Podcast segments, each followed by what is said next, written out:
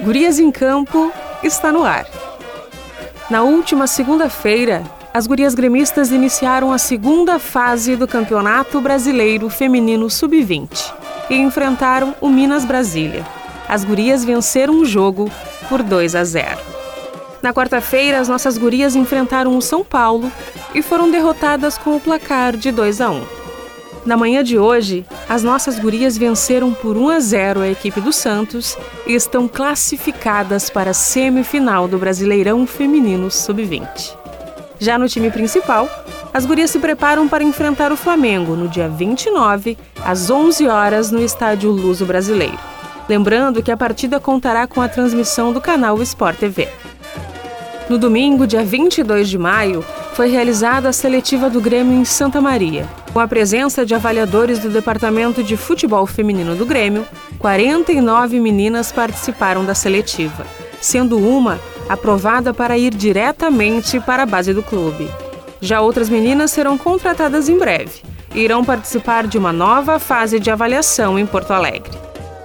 Atenção, gurias! Vocês que sonham em ser jogadoras de futebol, que sonham em ser atletas profissionais estão convidadas a participar da Clínica de Futebol Feminino, que vai acontecer de 2 a 4 de junho lá no CT Cristal. Não perca essa oportunidade. Vamos conferir agora as notícias das equipes masculinas do nosso tricolor.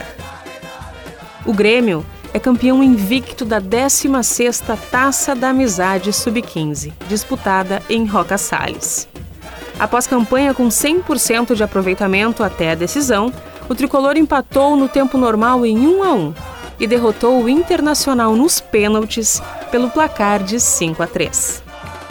Pela sexta rodada do estadual sub-20, o tricolor derrotou a equipe do Elite fora de casa, com o placar de 2 a 1.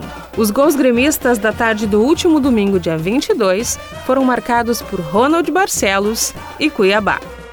Na noite de terça-feira, o Grêmio conquistou mais um título estadual nessa temporada. Com um elenco alternativo, a equipe comandada pelo técnico Roger Machado viajou a Vacaria, no interior do Rio Grande do Sul, para enfrentar o Glória, em partida válida pela decisão do título da Recopa Gaúcha.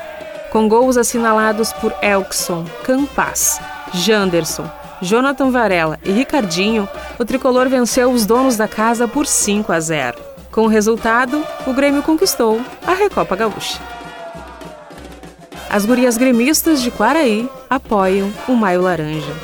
O projeto foi criado para conscientizar a população sobre o abuso sexual de crianças e adolescentes.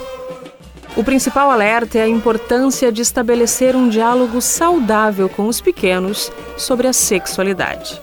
O Disque 100 recebe, analisa e encaminha denúncias de violações.